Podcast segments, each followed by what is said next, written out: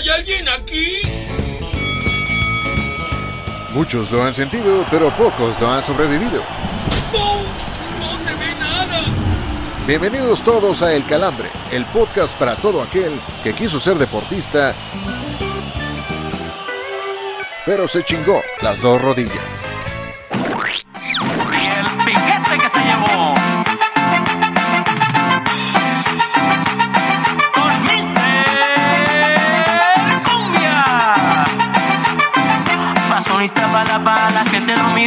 Habló de la paliza que la dama recibió. Yo no sé por qué, ni sé lo que pasó. Solo vi a la dama que del carro se bajó. Ahí lo recibió. Tan fina familia, ellos se encargaron de ponerle la madriza. Ese pobre dama en el carro. Queridas amigas, queridos amigos, amigues, aquí también están más que consideradas. Alerta de blooper, alerta de blooper. Si quieres saber quién fue el calambrón que la cagó, espera al final del episodio para escuchar todas nuestras fallas. Queridos amigas, queridas amigos, queridos amigues, qué gusto poder saludarles. Aquí también todos están considerados perritos, animales, humanos o lo que se consideren ser. Acá son más que bienvenidos a este calambre y más que estamos en el mes del amor y la amistad, un nuevo mes, en el mes de, dar y recibir. Ya estaremos hablando con la voladora que es, experta en, en- en recibir, así que pues nos, nos estará hablando un poco más a detalles. Ya va a ser como tipo programa Marta de baile este calambre, va a dar consejos de amor y, y cosas, cosas por el estilo. Siempre es un honor, un placer poder saludar al señor, al, al, al motivacional, al hombre motivador de Querétaro, al hombre que estoy seguro que si lo dejaran entrar al medio tiempo de los juegos de la selección, la era Martino sería otro pedo. Señor Héctor Cantú, ¿cómo está? Qué gusto poder saludarle. Estaría muy chingón, estaría muy chingón ahí poder eh, jalar dos que tres este, cabellos y dar tres, cuatro patadas en los huevos a los jugadores de la selección, porque vaya que hace falta. Bien, señor Miguel Ramos, gracias por, la, por el saludo.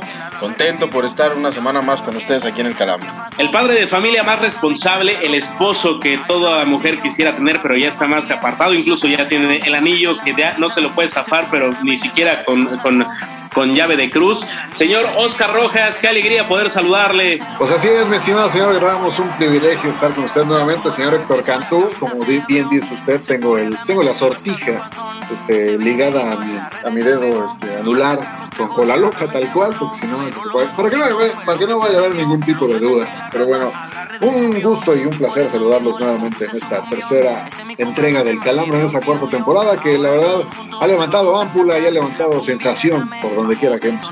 Sí, sí, sí. Además, eh, digo, a, todos los que les gusta en la segunda parte, en este, en este episodio vamos a tener la segunda parte de nuestro gran invitado, el gran Armando Hernández, que vaya que dejó cátedra y realmente ha sido tan extenso que amerita, amerita repetir. Alguien que también le gusta repetir, reiteramos en este mes de, de dar y recibir. Y vaya que recibe mucho. Querida voladora, qué alegría poder saludarte. Ah, caballeros, tanto tiempo sin escucharlos, ya, ya se les extrañaba, ¿verdad? Te, te- te siento un poco, un poco, un poco ojerosa, o sea, te siento cansada. ¿Qué, qué te sucede, voladora? No, no, no, todo bien, solo quizá falta de energía, ¿verdad? Después de ver esos partidos del Tri tan aburridos, pues las ganas y el ánimo decae bastante. No, pues un chocolate voladora. barra, voladora, para que levantar esa- esas calorías.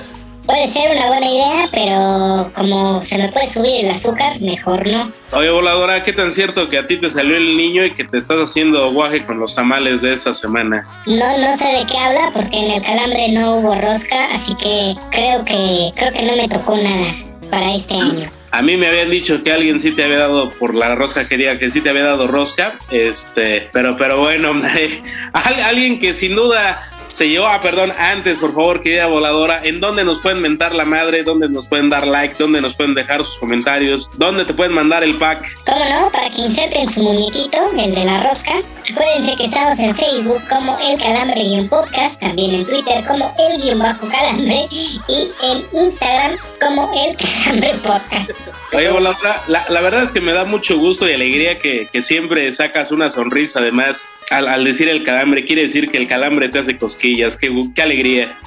pues alguien que nos dejó también sin habla es el señor Don Rafael Nadal, quien ganó su Grand Slam número 21 en su larga y extensa carrera. Por cierto, ya también próximo a llegar a, tierras acapulqueñas para también poder eh, eh, andar por acá. Así que si tienen lana y nos quieren invitar o nos quieren acreditar, con muchísimo gusto podremos hacer el calambre ahí a la orilla del mar. Pero más, más, más que meritorio lo que termina por hacer Rafa Nadal, un ejemplo Creo que muchos nos terminamos por desvelar el fin de semana pasado eh, con, ese, con ese juego. Yo les voy a ser muy honesto, me quedé quitón un par de horas, desperté y seguía el juego. Dije, no, pues eso está con madre. Y qué alegría, qué alegría verlo ganar, señor Rojas. Así es, el único hombre en este planeta que ha logrado ganar 21, este, 21 de los torneos grandes de, este, de este orbe, de este mundo en el que habitamos. Porque ya ves que salieron también que no, que también Serena y también Steffi Graf y, Margaret ah. Court han ganado más, más este, torneos Grand Slam que nada no estén ninguneando a las mujeres, pues aquí lo mencionamos, todas ellas han ganado más que Nadal y hacemos la referencia, es el único hombre que ha ganado 21 Grand Slams, ya para que no estén... guiando. El único de la rama varonil, ¿cómo no? exactamente, para que no nos estén pateando la dona, ahí está la, mención este, del señor Rafael Nadal y el resto de las damas, de las féminas que han logrado ganar más de 21 Grand Slams. Pero sí, muy meritorio lo de, lo de Nadal, porque además venía de una larga, de una larga ausencia de las pistas, estuvo lesionado un ratote y pues qué mejor manera de, ganar, bueno, de, demostrar su grandeza que ganando ese, ese título, al cual optó evidentemente, este, y sin menospreciar, pues porque Novak Djokovic no estaba y porque le, le, pues, ahí le, atendieron la, le atendieron la camita, pero la gran final, vaya, yo creo que no desmereció por nada y, el, y ese, ese tiro que se aventó con Dani Medvedev, que además se van a volver a ver las caras aquí en México, pues yo creo que va, va a pasar a la historia como uno de los mejores que hemos visto. Señor Cantú, ¿qué habrá pasado por la mente del serbio Novak Djokovic cuando vio, vio ensalzarse al señor Nadal? Ah, nada, yo creo que él ya sabía por dónde iban los tiros una vez que decidió hacer el intento de entrar a Australia sin vacuna y,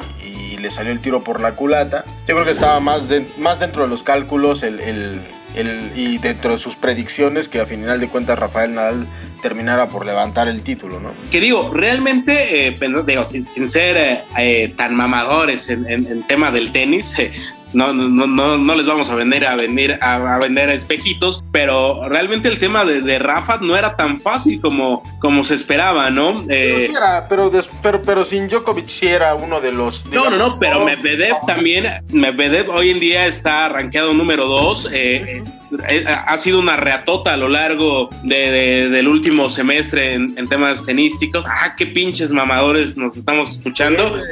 Pero, pero, digo, para que esto también terminara en, en cinco sets y además recordar que Rafa pierde los dos primeros, o sea, literal vino como le gusta la voladora, vinieron de atrás, este, y, y que eso lo hiciera a la edad que tiene, sabemos que ya ni comprándose la pomada que venden afuera del Sonora logra controlar este, las rumas que tiene, pues eso creo que termina por hacer más grande el triunfo de Rafa el fin de semana. Totalmente, totalmente. Pues ahí queda la, figura de Rafa, ¿no? Ya como una institución, si antes ya era grande, bueno, pues ya con este número que le pone un moño, digamos, a todo lo que ha conseguido en su carrera, pues todavía engrandece un poco más el nombre de Rafael Nadal y también de destacar, eh, pues los mensajes, ¿no? De tanto de Roger Federer, otro histórico en el mundo del tenis y también del propio Djokovic. Pues, Uno que sí está vacunado. Sí, tuvieron, tuvieron a bien pues darle este, los beneplácitos y las felicitaciones a, Rafa Nadal. Pues así es esto, señor Rojas, después de que tratamos de hacerle a la mamada que sabemos de tenis. Este, Oye, nos salió muy bien, güey. Sí, sí. sí, no, eh, qué, elegancia. qué, qué pinches grandes, este, pues ya para seguir eh, tirando mamadas, vamos. Sí, ya hemos hablado, ya hemos hablado de cricket, ya hemos hablado de golf, güey. Y ya es más, la próxima semana vamos a estar hablando de americano porque en este podcast no andamos menospreciando. Como en otros pinches podcasts que dicen que el panball no es deporte, por favor no los escuchen, mejor vénganse para acá. Así, Así usted toda la razón. Nos salió al puro tiro, ¿cómo no? Que un pinche saque as de poca madre. Como los que le gustan a la voladora. Pues para seguir escuchando mamadas de este tipo y de este calibre, mejor vayamos al dato inútil.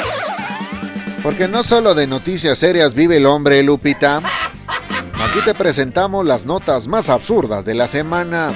Para oreja y no pierdas detalle del bajón.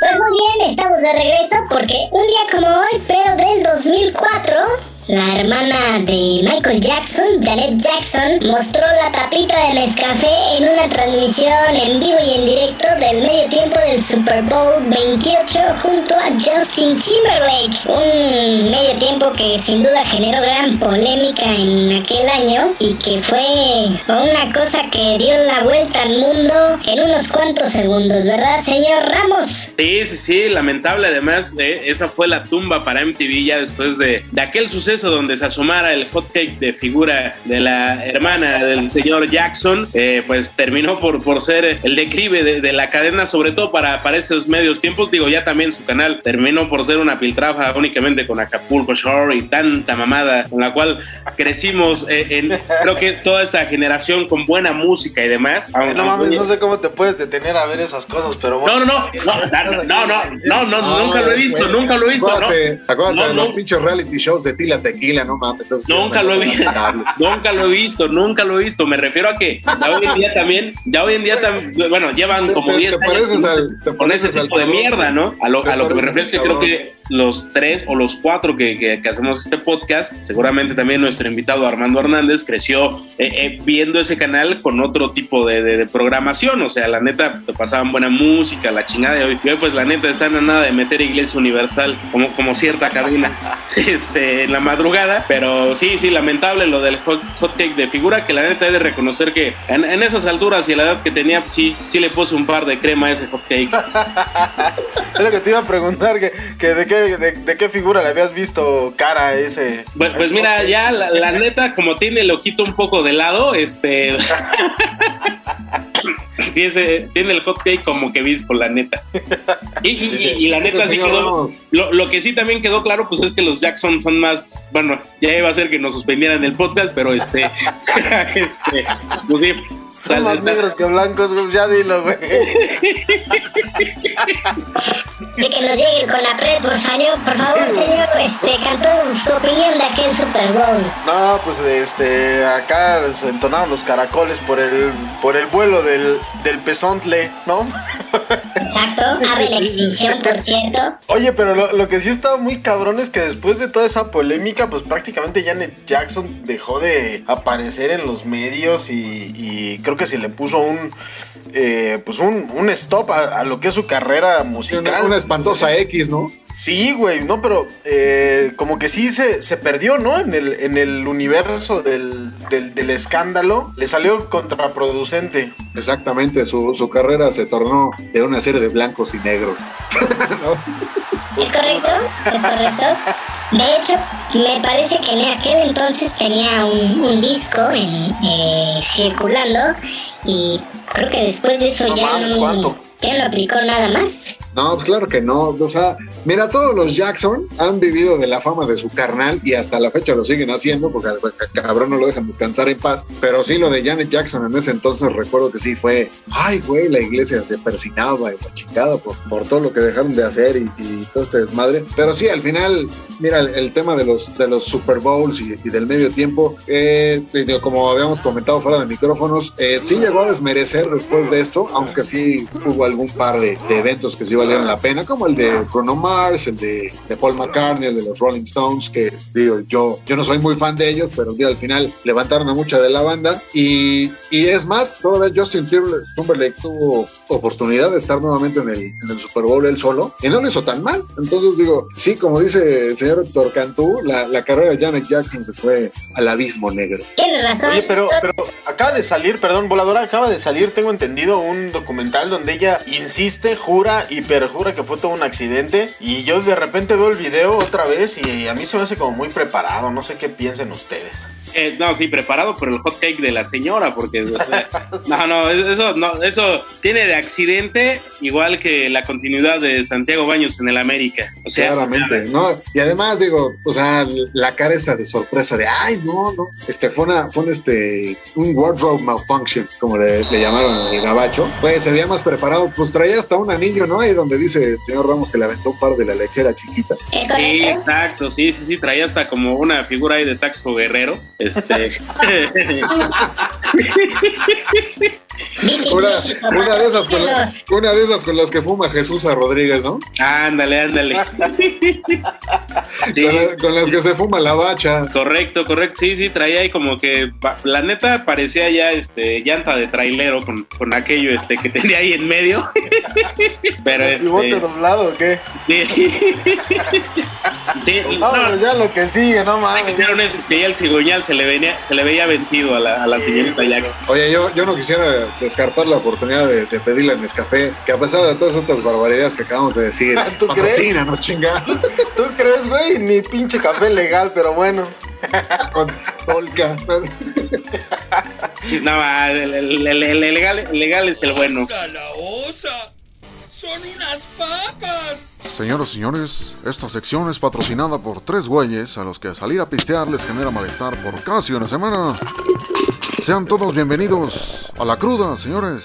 Hemos regresado aquí al Calambre para entrar así a hacer un poquito de análisis. Y en esta ocasión, pues obviamente tenemos que hablar de la selección mexicana después de los tres partidos eh, rumbo a la eliminatoria, o mejor dicho, de eliminatoria rumbo al Mundial de Qatar, que jugó el equipo de Gerardo Tata Martino. De entrada, después de los tres partidos, les preguntaría, señor Oscar Rojas, señor Miguel Ramos, ¿qué sabor de boca les deja en general el balance de la selección? Señor Rojas. Híjole, me parece que, que el haber, el haber ganado a, Jamaica, pues, primero lo de, lo de Panamá, que todos... el haber ganado, está bien. Ah, gracias por su participación, señor Rojas. Bueno, gracias, hasta luego. Bueno, ya, mira, el haber derrotado a Jamaica de la forma en la que lo hicieron apenas, digo, sobre la hora que el señor Ramos casi se va al ángel por, sus pinches parlays. Este, lo de Costa Rica, que bueno, hubiera estado más interesante ver secar pintura fresca. Y este, y ya lo, lo comentado de Panamá. Me parece que ya al final tiene que quedar un sabor agridulce porque no, no estás, este, pues por el tipo de juego que está mostrando la selección. O sea, es, es muy claro que, que hay jugadores que ya dieron todo lo que tenían que dar y esta necedad del Tata de meterlos, digo, el, el día martes contra el día miércoles, perdón, con, con Panamá, que por fin tuvo que, que sustituir al Chaca Rodríguez. La neta, digo, le hizo un favor al equipo, pero no es posible que tengan que llegar a estos extremos en los que no puedes contar con los jugadores para que tenga alternativas el Tata, sobre todo porque, como decía Miguel en el episodio anterior, se suponía que con el Tata íbamos a llegar a un nivel superlativo y demás. Yo creo que lo, lo que está fallando con, con, Martino es la selección de jugadores y, y, de los jugadores que está escogiendo, puta, hay como tres o cuatro que, que están respondiendo y los demás están para el pinche perro. Queda claro que las vacas sagradas que eh, había elegido Gerardo Martino como para representar como embajadores de su equipo, señor Miguel Ramos, pues no están funcionando. A mí me queda muy grabado el mal partido de Héctor Herrera, que yo sé que no está en su mejor momento, pero de verdad verlo caminar, de verdad verlo caminar en el partido contra Costa Rica, en el Estadio Azteca, donde tienes que ser, meter la pierna, jugar bien al fútbol, donde eres uno de los referentes, de verdad, yo vi a un HH perdido, perdido en ese, campo. Queda claro, queda claro que si alguien le pesa la Azteca es a él, ¿no? Porque también Exacto. Hay, que recordar lo que terminó ladrando hace un par de, o la semana pasada, diciendo que el coloso de Santa Úrsula ya no pesa. O sea, al que le pesa la responsabilidades a él. Y además lo de Martino, eh, muchos ya también están sacando la sombrilla diciendo que no es tan, tan responsable. Yo creo que sí, lleva casándose con un sistema de 4-3-3 toda la maldita eliminatoria. Es más predecible que la 4T. Eh, no, no le ves un tipo de variante importante. Eh, sientas a un Alexis Vega cuando te dé el triunfo no metes un Diego Laines que terminó por ser un motor que, que, impulsó a la ofensiva a esta selección, tu referente, el que pedías, eh, Funes Mori, la verdad, o sea, ya no da para más, ¿no? No, pero Funes Mori ahí yo creo que le podemos dar el beneficio de la duda porque tanto él como Henry Martín, como cualquier jugador, así pusieras a Guillermo Ochoa de 9, pues si no te llegan balones y si juegas todo el partido o 180 o 270 minutos de espaldas a largo, pues está cabrón que puedas meter un gol. Sí, pero al final de cuentas también hay pelotas paradas, ¿no? Y, no, se, no se ha visto reflejado ahí. Eh, reitero, a mí lo que de repente me saca un poco de quicio de Martino es que jugadores que le terminan por dar ciertos resultados, lo sienta para los siguientes partidos. O sea,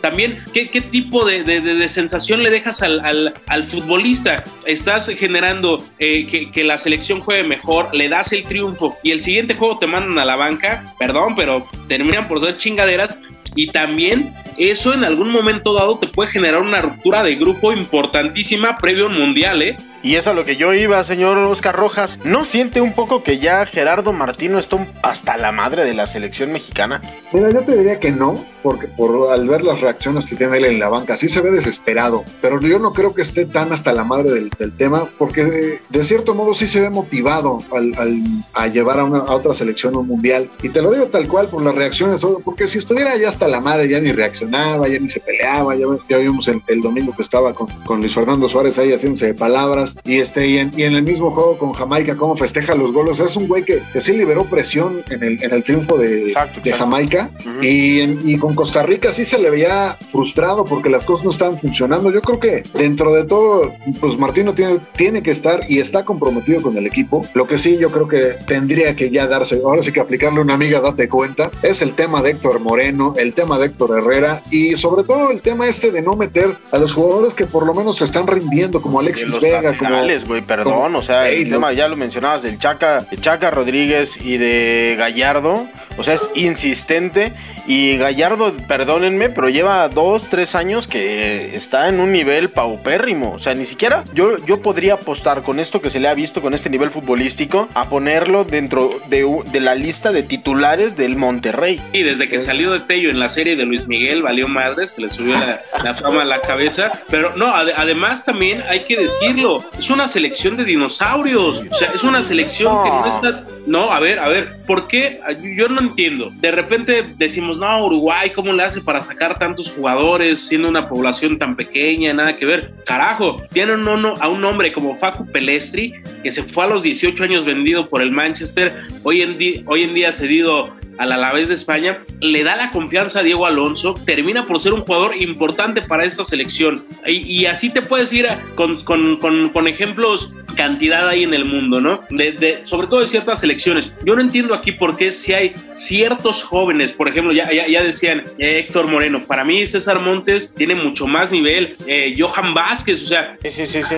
Johan Vázquez lo terminó por mandar a la tribuna, o sea, ¿cómo puedes pero sí son parte de tu selección, Miguelón. Es decir, sí, sí es parte de esta camada de jugadores que van a llegar al Mundial de Qatar. No sé si como titulares de la selección, pero de que van a estar en el Mundial, van a estar en el Mundial. y en una de esas los termina por utilizar porque ya se, está dando cuenta Martino que en los partidos donde necesita las vacas sagradas, pues las pinches las vacas sagradas no terminan por darle. Es que de nuevo sale el, nombre, por ejemplo, de Héctor Moreno. Hoy en día, ¿quién, quién es más? Respetando la trayectoria de Héctor, ¿eh? ¿quién es más, Johan Vázquez o Héctor Moreno? No, es que ese es el pedo, es que en esta selección desde hace muchos ciclos y no solamente de los técnicos, señor Oscar Rojas, se pondera demasiado la historia de los jugadores para darles un reconocimiento dentro de la selección, es decir, no hay méritos deportivos o futbolísticos que te permitan llevar a ciertos jugadores y darles la titularidad, es más por nombre, es más por trayectoria, es más por lo que en antaño llegaron a significar. Claramente, y el, y el ejemplo máximo de esto lo vemos con la gente, con, con estos sabios que, que nos, siempre nos inundan en Twitter con, su, con sus conocimientos. El recambio que, que, sugiere la gente es Chicharito. Cuando el Chicharito todo el tiempo lo putearon, todo el tiempo lo dijeron, de tronco no lo bajaban, que si Diego Dreyfus, que si sus hijos no son de él, o sea, todas estas mamadas que no ven ni al caso. Y ahora ya lo pedimos por como si va a venir a ser El Salvador. Güey, el Chicharo tiene dos años retirado en la MLS, o sea, no, no está haciendo absolutamente una chingada. ¿A qué lo vas a traer acá? ¿A dar, a dar pena otra vez? ¿A que la gente lo vuelva a reventar de nuevo? Ya dejen ¿A qué sí, Miguel? ¿A qué sí, Oscar? ¿A qué? A meter presión y a meter competitividad. Pues está bien, pero, pero mira, si, el güey no quiere... Miguel, tantito, Miguel. Si el güey quisiera, ya, ya hubiera ofrecido las disculpas que le pide Martino, pero el güey está sobre... O sea, está totalmente volado. El güey no tiene ningún tipo de, ningún tipo de dignidad deportiva como para asumir su responsabilidad de lo que hizo en aquel brunch famoso con, la Jun, con Ochoa, que, él, que ellos sí ofrecieron disculpas y sí están en la selección. O sea, bueno, al menos Ochoa. Yo, yo la verdad, Chicharo, ya, pues ya no lo veo ni siquiera para estar metiendo presión, como dices. O sea, es más, siento que, que el error ahorita de Martino es no casarse con Henry Martín. O sea, ¿por qué? Pues porque es el único que te está respondiendo, porque a falta de Raúl Jiménez, que es el delantero titular que va, que va a utilizar Martino, pues entonces tienes que utilizar a Martín y si no, y si no se está casando con él, como no lo hizo en el duelo contra Costa Rica, pues yo no entiendo para qué, para qué madres vas y lo metes 10 minutos. Y otra cosa, yo tampoco comprendo a la gente, a, los mismos jugadores de la selección que piden que, que, llegue Arteaga, que el mismo Romo, que a mí se me hace un, cabrón infladísimo, Romo, me parece que en todos los, los, partidos que yo le he visto con la selección, no da todo lo que dice, wow, qué jugador y, y que se quería ir a Europa y la chicada. O sea, lo de Arteaga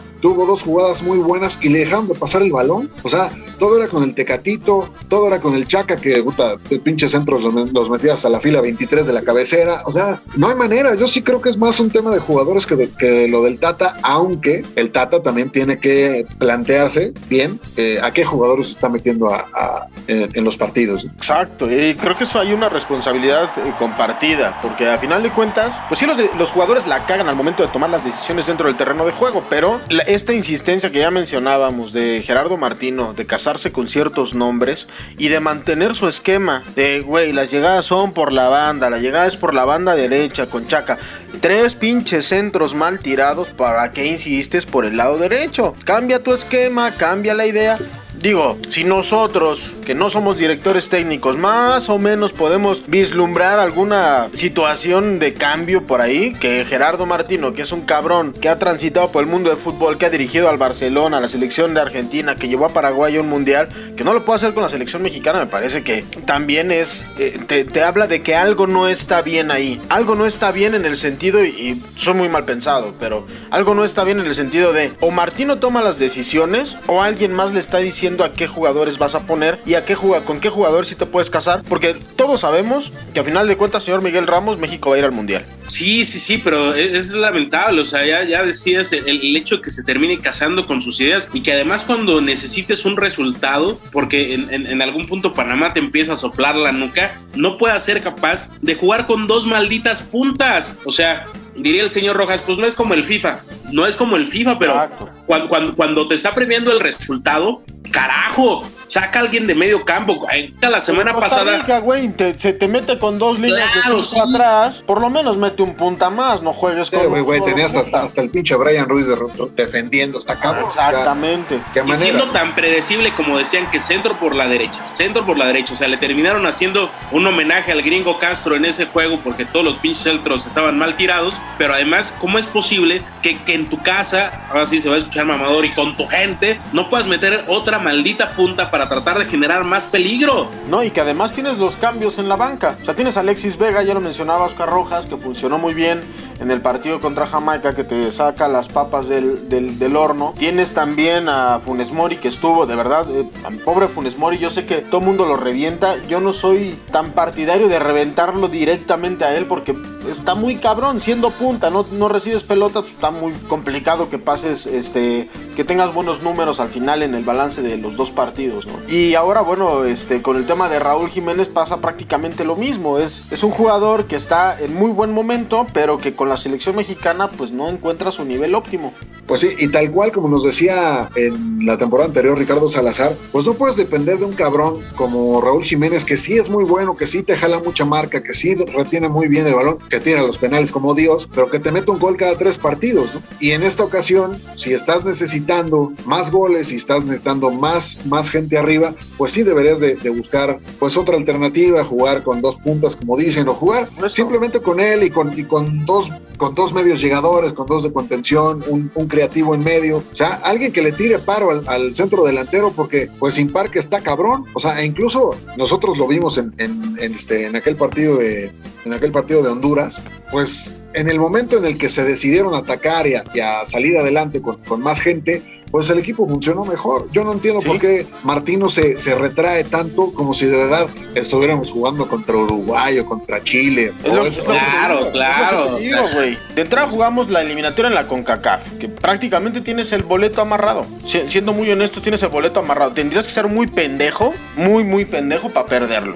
Tú como ah, si tú siendo México, número uno. Número dos, lo decía Ricardo Salazar y para quienes no lograron escuchar ese episodio los invitamos a que lo escuchen. De verdad hace un análisis numérico preciso, perfecto de lo que es la selección mexicana y de por qué podría no llegar a Qatar 2022. Y justamente mencionaba este tema de la, de, la efectividad de los delanteros. Pero mencionaba por qué no iba a pasar de primera fase. Eso sí lo menciona. O sea, que iba a llegar, o sea, sí iba a llegar, pero que por qué en primera fase no iba. Pero iba, él decía que nos iba a costar trabajo. Y decía Ah, sí. también justamente el tema de que de, de los, de los delanteros. Y el análisis numérico que él hacía es. A ver, tenemos a un Raúl Jiménez que es el único delantero de la selección mexicana que está jugando en el extranjero y que tiene buenos números. Pero le estamos apostando todo a Raúl Jiménez y tenemos otros dos, tres jugadores que en la Liga MX pues tienen chispazos. Chispazos en una liga donde no se anotan tantos goles. Chispazos en, algunos equipos donde prácticamente el, el mayor denominador pues del- de, de los goles que se marcan en esta liga son de los extranjeros. Entonces, ¿a quién le echamos la culpa, señor Miguel Ramos? Ya estamos hablando de otras esferas. Ya no solamente son los jugadores, ya tampoco solamente es Gerardo Martino. Ya es el esquema y la estrategia o cómo está conformada la liga. Sí, el nivel del fútbol Las reglas mexicano. que tiene, exactamente. Sí, el nivel del fútbol mexicano. O sea, también eh, te llevas a un, a un, a un Rogelio Funes Mori que no, no, no es, no es en el afán de, de- de chingarlo o de tirarle. No, pero, es delantero de Monterrey, güey. Hay, hay que, hay que ver qué tanto, digo, sa- salvo cuando juegan contra, contra el Necaxa, este, perdón, señor Ay. Este, Ya pero- estamos chupando tranquilos y llegas con el madrazo. no, amigo, pero a lo que voy es que ese- esos rayados desde septiembre no metían más de dos goles en, en su casa. Te digo, ese juego fue de visitante contra los, contra los rayos. Pero lo que voy es que eh, también te deja en clara evidencia un equipo de ese calibre, con ese potencial como el de Aguirre. Digo, sabemos que Aguirre, si pudiera, se amarraba incluso a su propia silla. Pero a lo que voy es que eh, eh, no puedes tampoco depender. Ahora, Raúl Jiménez se lesiona. ¿Qué es lo que sucede? Pues también termina por permearte, pero ¿de qué manera? Y qué preocupante si Raúl se te llega a lesionar entonces en el Mundial, porque entonces también quiere decir que ya nos super jodimos, ¿no? Eh, ahora también hay, hay que ver, yo no sé bajo qué categoría no puedes sentar a Herrera, no puedes sen- sen- sentar a ciertos jugadores. Exacto. O sea, carajo, o sea, el técnico eres tú. Ahora, si me dijeras, es un técnico tibio, es un técnico que no ha tenido mundo en, este, en, en- en esta vida llamada fútbol, ya decían, ¿no? Dirigió al Barcelona, dirigió a la selección argentina, llevó a Perú a los cuartos de final, que hoy en día Perú, tristemente, eh, eh, yo no sé a quién, quién les está vendiendo los choripanes, pero ya quedó prácticamente fuera del mundial. Pero, pero tenía bagaje, tiene un bagaje importantísimo con Libertad de Paraguay. Hizo cosas muy, muy, muy, muy importantes. Entonces, yo no sé cómo es que no tiene el valor de poder sentar a gente relativamente importante, pero que además les damos cierta importancia de que si no han dejado y no han ganado nada con esta selección. No, Totalmente, totalmente. Y, Sí, sí, y- si tú y me además- dijeras, perdón, perdón, rápido, ya nada más para cerrar, si tú me dijeras, ya, ya ni lo básico de la zona, si tú me dijeras, es que vienen de ganar la Copa Oro, ni la Copa Oro han logrado ganar, o sea, ¿en base a qué tienen el derecho a ser divas eh, o, o tener un lugar literalmente fijo, como si fueran funcionarios de, de la República? Sí, sí, sí, volvemos a lo mismo, que es lo que yo decía hace rato. O sea, eh, creo que aquí se está valorando más el tema de las trayectorias y de los nombres que de lo que han podido hacer en los últimos, en los últimos partidos dentro del terreno de juego. Señor Oscar Rojas, le quedan a México tres partidos: uno contra Estados Unidos, contra Honduras y me parece que va a cerrar contra El Salvador. Este quedan dos en el Estadio Azteca, que según HH ya no pesa. Y el más complicado creo que va a ser, bueno, no complicado en el sentido pues de que tienes que ir a, a jugar de visitante en Honduras. El, la- el Tri está para, estar, para, para jugar del otro lado. ¿Llegará Tata Martino hasta el Mundial con el Tri? Mira, yo no me, no, este, no quisiera apostar, no, no apostaría mi lana, no apostaría mis 15 varitos como hace usted, pero yo digo que sí. La verdad no veo, mira, normalmente cuando, cuando se requiere un bomberazo y la chingada, te vas por el técnico de moda, te vas por el técnico, por el técnico que está en boca de todos, sobre todo la del señor Ramos, no, este, pero, pero al final me parece que en este momento no hay uno que, que genere consenso, o sea, porque obviamente la, la prensa amiga de, de Miguel Herrera va a decir que el piojo, Claro. y, es- y la verdad yo no veo ningún, ninguna cabeza que pudiera, que pudiera llevar a este, este barco a buen puerto. Yo la verdad se me quedaba con Martino, pero sí como federación le pediría, amiga, date cuenta, hay dos o tres que te están sonsacando y te pueden matar a la chingada del mundial. Pues ahí está el análisis sesudo, como siempre, el análisis profundo de los tres calambrones. Ah, Así que, no- ninguna opinión viene del estómago, todo es pensado. todo. Exactamente, exactamente, porque aquí no se piensa nada con el estómago, todo es sesudo. Eh, y para seguir con, con el calambre, pues nosotros sabemos perfectamente que ustedes estaban esperando la segunda parte de la gran entrevista que le hicimos a Armando Hernández, así que aquí está la continuación de este, esta participación inolvidable con el doble de El César. Ya llegaron a levantarnos el rating. Es por eso que los invitamos a ponerse de pie para recibir al invitado de la semana, el calambre de oro. Al mismo brother del Señor de los Cielos, también se lo terminó por tragar el, personaje. O sea, la ficción terminó por rebasar la realidad de, esas personas. Tú como, digo, quiero imaginar que hasta psicológicamente tuviste que, que, trabajar algo para que no te absorbiera también Julio César Chávez Armando. Fíjate que ah, pasa algo bien padre en la actuación. Y yo digo que esta suena como eslogan de cadena de cine, la magia, la magia del cine hemos escuchado ese eslogan. Y es que realmente pasa una magia, no solamente en el cine, en el teatro, en la televisión, en, un foro, en un set, hay una magia. Porque tú, tú como, como actor eh, entras en automático cuando oyes la palabra acción, te transformas y te conviertes en el personaje. Y cuando dicen corte, hace cuenta como si te quitaras, ¿no? O sea, el, traje de y lo, y lo dejas ahí puesto. Y con Julio fue un año, literal, un año trabajándolo desayunando, comiendo, cenando, soñando Julio César Chávez durante un año, los seis meses de preparación y los seis meses de rodaje. Y un rodaje muy exigente, un rodaje muy pesado para mí, porque tenía que estar pero al 100 en todas las secuencias, con un estado anímico, mental, psicológico, y siendo Julio, Julio, Julio, Julio, y con la voz y con la, la forma de caminar y de ser. Imagínate, de lunes a sábado trabajando 15 horas diarias, 17 horas durante seis meses, el domingo era mi único día libre, entre comillas, y era como una locura. Entonces, entonces, yo creo que lo que pasó de la magia que les hablo es que eh, justo como tres días antes de, terminar la serie, sí caí en un colapso. O sea, sí me, me, me, me, dio ya el, ya no, ya no quiero ser Julio. Y me acuerdo que yo en mi camper había puesto fotos de Julio César Chávez. En, en, en, una de las paredes lo llené de, Porque yo abría la puerta y lo primero que veía era Julio. Yo tenía como muy claro, yo soy Julio, soy Julio, no soy Armando. Y entonces cuando me da este colapso en una de las escenas, que nadie se dio cuenta, de repente dije, me dan 10 minutos, sí, en lo que cambiamos luces, cámara, entonces me fui a mi camper y abro la puerta y lo primero que veo es a Julio. Y le empecé a gritar, o sea, empecé a hablar con él, ¿no? Con las fotos de, ya, ya, no quiero ser tú, estoy cansado, la, la, la, y saqué toda la energía en ese momento.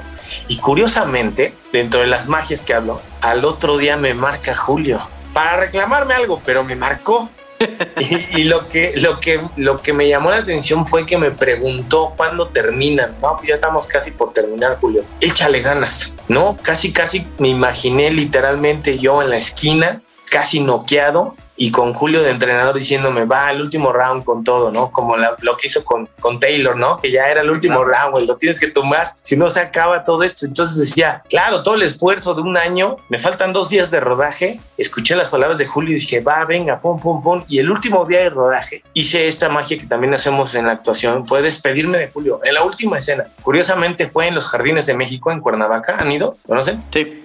Y si no conocen, bueno, ya saben, ahí hay diferentes jardines de todo, de todo nuestro país. Y nos despedí, me, despedí. La última cena de julio fue justamente en una fuente donde yo me tenía que dejar caer de espaldas. Y ahí en esa fuente le dije al director: cuando sea la última cena, por favor, quiero que me avises. La última toma ya del día. Sí, sí, sí. Y llegó el momento, fue como a las 3 de la tarde. Y me dijo: Armando, última escena, última toma, aquí termina ya la serie va perfecto. Empiezan a grabar y cuando graben, este, denme cinco minutos, voy a empezar eh, a decir algo y después me arranco con la escena. Órale, va. Y que lo sueltan, dicen acción. Y lo que hice fue hincarme frente a la fuente y decir gracias, agradecer. Dije, gracias Julio por todo. Aquí te dejo, aquí te quedas y yo me voy. No sé si funcione, no sé si es magia, no sé si es mental, psicológica, pero pasa algo que, que justo cuando dije esas palabras me dejé caer, el agua como que ah, me cayó de maravilla y cuando dicen corte me levanto y oigo un aplauso y toda la gente se despidió como yo me despedí de él. Y ahí quedó, ¿eh? Para mí quedó Julio ahí, en, en el jardín, en Jardines de México, en Cuernavaca. Ahí me despedí y el día de, de, hoy pues sigo siendo Armando Hernández. Algo muy fuerte, lloré como, ahí tengo el video, ahí tengo el video de cómo empecé a gritar y a llorar. Aquí te quedas, te dejo, gracias por todo campeón y llore y llore. Gracias, gracias. Ven a mí Armando, venga. Tenía esa frase, siempre decía, venga Julio, ahora decía, venga Armando, venga Armando, ven a mí y otra vez y pum. Así es como me despedí de Julio. Ay, pues me el otra vez. otro show, otro show, chinga.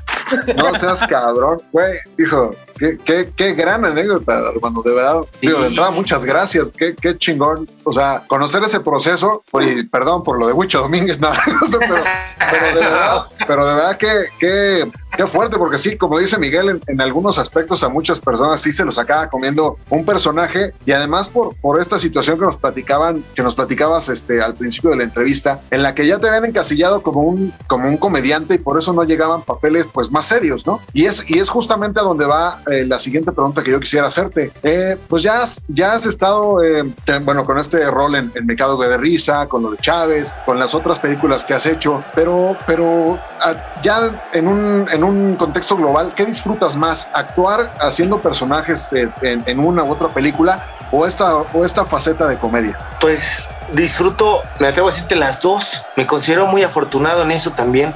Si bien empecé mi carrera en drama y en seriedad, bueno, después vino comedia y después vinieron oportunidades, ¿no? Últimamente, no solamente Julio César Chávez, el año pasado estuve nominado al Ariel como mejor actor por La Paloma y el Lobo, que, que es una eh, película en donde tuve también un personaje muy interesante, donde era todo lo contrario de lo que había hecho. Era un, personaje que casi no hablaba y que tenía que demostrar muchas emociones justamente sin palabras. Y que lo decía en las entrevistas, que yo creo que lo más difícil que he hecho hasta actoralmente es justo ese personaje, porque los textos son una herramienta para ti como actor. De pronto puedes decir, ay, me duele el estómago y ya lo estás diciendo, entonces ya metes al espectador en que ah, le duele el estómago. Pero expresar una emoción sin decir nada, o sea, me está doliendo lo que estoy viviendo, era muy difícil para conectar con el público y este personaje me lo dio. Entonces, al día de hoy te puedo decir que disfruto los dos y que me considero afortunado porque si bien me ha costado mucho trabajo romper con estos... Eh, estos encasillamientos que, que, existen, ¿no? Que de pronto también, no nada más en género de comedia y drama, también existe, sigue existiendo, ya menos, pero todavía de, ah, no, este güey hace telenovela, no puede hacer cine, ah, este hace cine, no puede hacer esto, este hace teatro, no puede hacer lo otro. Entonces, en ese lado también me considero afortunado porque siempre he buscado como esa oportunidad, siempre he estado trabajando en todo lo que me invitan y disfruto. Al final del día disfruto si hago comedia o si hago drama. Los dos los tomo por igual con, con esta seriedad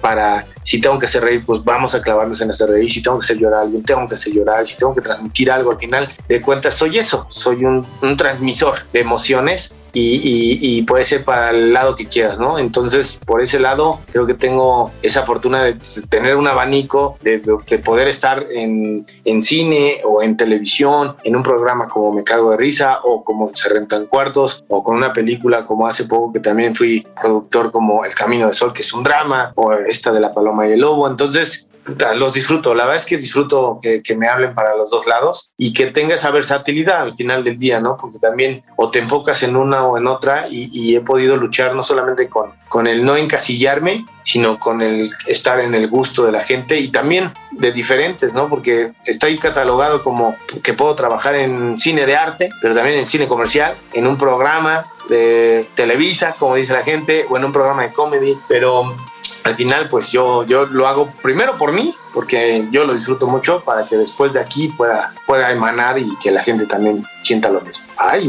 Ay. me pongo bien acá, ¿eh? No manches, no, ya saqué. No, ya tengo un show aquí de café. A ver si. No, Armando, pues es que ahí nos fallaste, pero bueno, creo que. Perdón, eso, eso fue error mío. No te dije que había que ah, poner chela en mano, perdón. Acá, un perdón. Acá era, acá era con pomo en mano, hombre. No, este ya va, pero bien entendido. Oye, Armando, vamos a, a primero agradecerte el, el, tiempo y todo, pero no te queremos dejar ir sin que seas parte de la, de la clásica dinámica que hacemos aquí en el Calambre. Y en esta ocasión siempre le ponemos un título, siempre, a todos los invitados, dependiendo del invitado. Ahora le hemos puesto que lo tire el 100 pies, como ya al principio. Entonces, te voy a contar más o menos de qué va, de qué va la dinámica. Te vamos a poner algo de contexto y tú tienes que inventarte un pequeño diálogo de acuerdo a lo que te estamos dando. ¿Te parece? A ver, ajá, sí, a ver si entendí, va, venga. Muy sencilla. Eh, ¿Quieres empezar, señor Ramos, o le doy? ¿A quién? Ah, no es cierto. No, ¿cómo? A ver, vente, No, vente da- dale, ustedes. dale, te, te cedo que le des. Bueno, a ver, eh, ahí te va el primer contexto, Armando. Creo que yo la cagué ya al principio, pero bueno. Ahí va el primero. Imagina que eres Cuauhtémoc Blanco y estás por tirar el penal decisivo para pasar al quinto partido con la selección mexicana y el rival es Alemania. ¿Qué diría Cuauhtémoc Blanco hacia sus adentros antes de tirar el penal frente a Ter Stegen? Venga, por el barrio. Por el barrio va para adentro. Ingesu, venga mi Gali, venga todo. Vamos a darle con todo. Venga Morelos, estoy con ustedes. No sé, estoy inventando. Qué, gran- qué gran- qué grande, qué grande. Lo, lo que lidera. Sí, sí, lo, lo de Gali fue lo más motivacional. Qué, qué bueno que, que no salió por ahí Roxana, este. o- No, no, no oye, dije nada ya.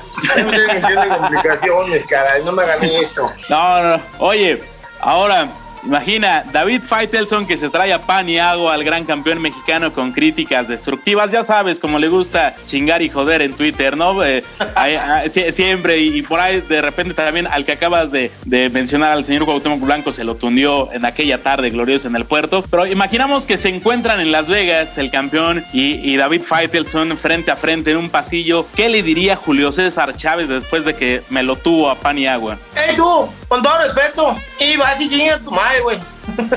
Algo así, no sé.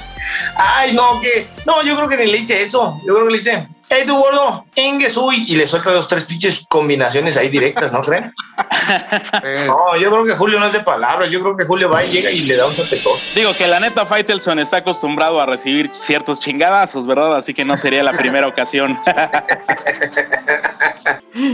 a ver, a ver, hermano, estaba con Jiribilla. Se acercan con el H presidente de este país y le informan que por tercera vez tiene COVID. ¿Qué responderías tú si fueras el preciso? Déjeme ver si mi estampita me ayuda en esta ocasión. me van a colgar, nunca había hecho algo así, no manches.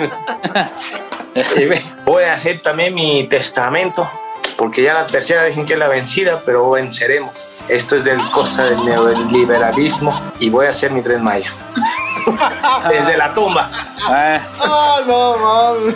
¡Qué Eh, joya! no, güey, qué joya, qué joya. ¡Ay, güey! A ver, ahí te va. Están haciendo jugar con fuego. Sí, sí, sí. Esta No, no. más- esta está más perrona, ¿eh? te vamos a pedir a Noroña. Ah. Agárrate, Armando. Le informan a la tesorito. Le informan a tesorito que Plácido Domingo la eligió para hacer un dueto en el Auditorio Nacional. ¿Cómo contestaría la rubia despampanante mexicana? Voy a bailar suavecito. oh, oh, oh, oh. Cuando estén con el domingo. oh, oh, oh, oh, oh. Abuelita, son tus nietos, seguro que dice eso. ¿no? Eso, eso, Tilín. Eso sí. Eso, Tilín. Muy bien, muy bien, Armando. Oye, llega uno de estos tres conductores, ya sabes, mamalones, bien parecidos y de cartera gruesa. Creo que eso es lo único que van a tener grueso para ligarse a Renata de Amarte Duele. Y lo están logrando. ¿Qué le diría y qué- o qué necesitarían para ligarse a Renata? Eh, y sobre todo, eh, ¿qué le diría eh, este Genaro a Ulises? ¿Qué le diría a Genaro Ulises para que no le va? No, pues. no, para que no le el cuaderno, ¿verdad? Como- No, pues sí, carnal. uno, Cuando lo tumbamos, vamos a darle esquina al chavo. Te están tumbando, ahora sí que te están pedaleando la bicicleta. Vámonos riendo y tendidos sobre ese güey, ¿no? Yo creo que el Genaro sí le diría eso. Le diría, carnal, están pedaleando la bicicleta, vamos a darle esquina a ese compadre ya. Y voy y llego con el palo. A ver, yo, yo como madera? el- Como el, ¿De gordito que lleva la, la camisa esa de mantel, que se ve bien. Digo, con la banda, como llegamos contra el otro en la escuela, yo creo que eso- aplicaríamos la misma. El barrio me respalda. Armando, de verdad no, Ah, no, tengo, no tengo palabras de verdad para agradecerte este pedazo de entrevista que nos has regalado. Gracias por el tiempo, gracias por las anécdotas y de verdad esperamos que no sea la última vez que estás con nosotros aquí en el Calambre. Esperamos te hayas divertido, te hayas pasado toda madre. Ahí recomiéndanos. No, no muchas Claro gracias de verdad sí. por estar con nosotros. Patrocínanos. Ah, no, ¿verdad? Ah, caray. No, no, no. No, no, Ah, saludos. La entrevista, ¿verdad? Sí, sí me habían, me habían comentado algo así. Va, les mando el cheque, chavos. Muchas gracias. Qué placer estar aquí con ustedes. Esto fue el calambre. Síganos escuchando. Ah, no es cierto, ya me clavé.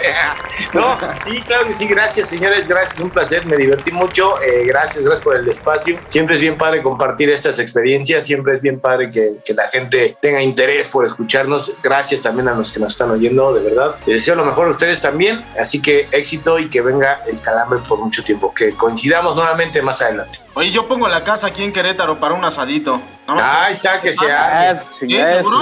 Pero que Sí, sea ahí- Armando. Ahí lo, ahí lo armamos, seguro, seguro. Familia y toda invitada. ¿Va? Ya está, perfecto. Venga, perfecto, Ya Armando. estamos. Se arman. Muchísimas gracias, Gracias, señores. eh. Muchas, muchas gracias, Armando. A ustedes, gracias. Estamos viendo. Abrazo fuerte. Para que de este podcast te lleves otra cosa que no sean albures y chistes malos, te presentamos los pronósticos del calambre, boludo. Bueno, pues estamos aquí en el momento más importante del podcast porque aquí te puedes hacer millonario o te puedes ir completamente a la con el análisis de estos tres gurús del fútbol mundial. Así que empecemos con los partidos más importantes de la semana y comenzamos con el América San Luis y comienzo con el único caballero, caballero, que no es Huila. Señor Cantú, su pronóstico. Ahora sí voy a ir con, con- con las águilas porque no me, me- me interesa que San Luis no sume puntos. Marcador.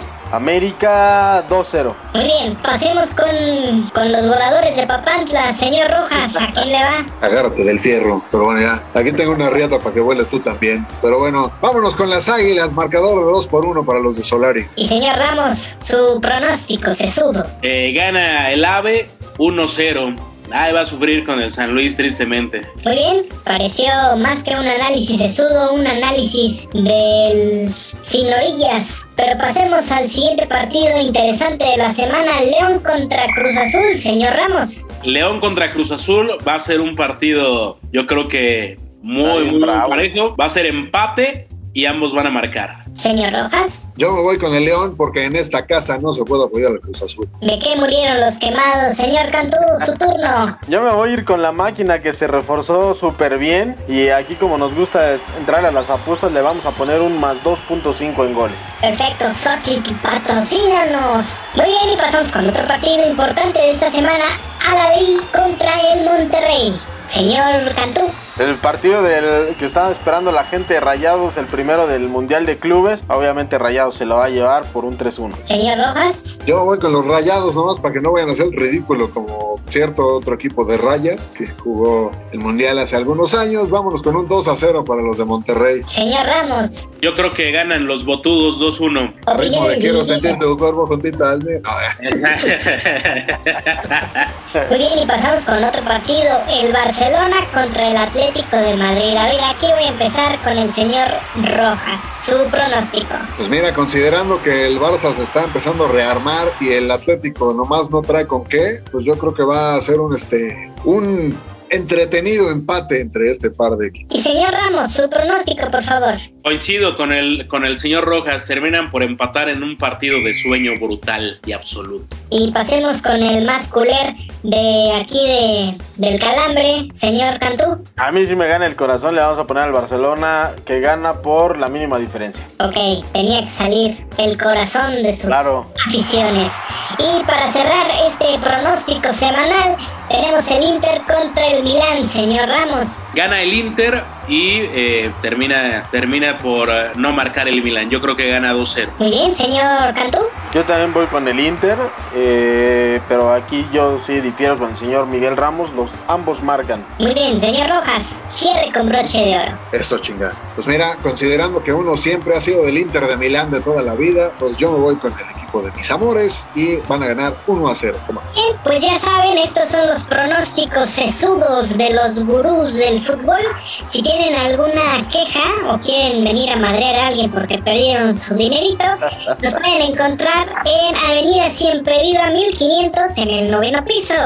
Aquí estamos transmitiendo desde, pues desde altas horas de la noche. Ah, pero hay que recordarles a nuestros podescuchas que aquí es como el, el, el, el, el hot cake de Janet Jackson. Aquí se van a hacer bastante ricos. Este, voladora, también ya, ya diste la dirección física, pero también recuérdanos, por favor, virtualmente dónde nos pueden contactar. Claro que sí, acuérdense que estamos en Twitter como el guion bajo calambre, también en Instagram como el calambre podcast y en Facebook como el calambre guion podcast. También se valen que nos hagan sus pronósticos y una que otra mentada ahí sí, sí les sobra, ¿verdad? Por ahí si tienen también el otro chicharrón prensado de Janet Jackson también que lo manden, ¿no? Por favor. Siento que el señor Ramos después de este, después de este episodio se va a ir a dar una vuelta al Golden Choice. No, no. Golden, Golden Choice patrocino. No, no.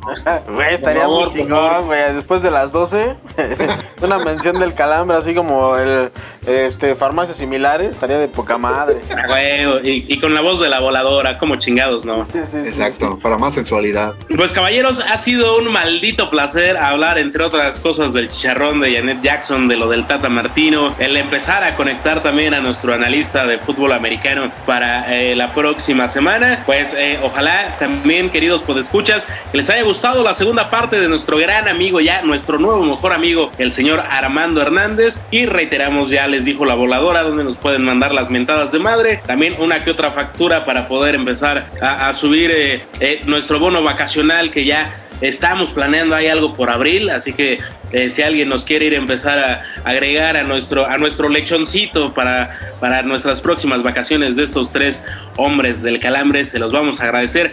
Caballeros, nos largamos. A ese lechoncito lo voy a echar de menos, señor Miguel Ramos, pero sí, ya nos vamos preparando para el viaje de, de abril.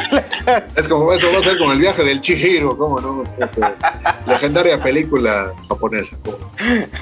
Señor Rojas, ya nos vamos, maldita sea. Vámonos de aquí, el último que salga que apague la luz. Vámonos, querida voladora. Ojalá que para la siguiente semana estés más trucha, chingada madre. Hasta el siguiente jueves. Ha sonado el pitazo final de este podcast. Pero no se apuren, que amenazamos con volver la próxima semana. Recuerden que el abuso en el consumo de este producto no es nocivo para la salud. ¿Con qué, con qué días- no- ¿Con qué te lo comes tú, güey? Pues, Con la boca, güey. No, No, pendejo. no, no me ¿Qué le gusta, todavía no me gusta meterme comida por el culo, güey. ¿Qué le pones al pinche sope, güey? Sí es, me lo me este, pegaron el anillo con Coca-Cola, este, pero eh, no, con Coca-Cola. Caray, no. Alerta de blooper, alerta. No, no. A huevo. Y paguen los tamales, acuérdense que estamos en Facebook como el calambre podcast, alerta de blooper. ok. Síguele, voladora. Ya te sonó el perro, Miguel. A, Ra- a Ra- a Ramos me agarra, efectivamente. Este, pero El pie de ramo blanco a las agruras. Corte C del dato inútil, una de la mañana. Es que se me antojó lo de árabe, pero bueno. Caray.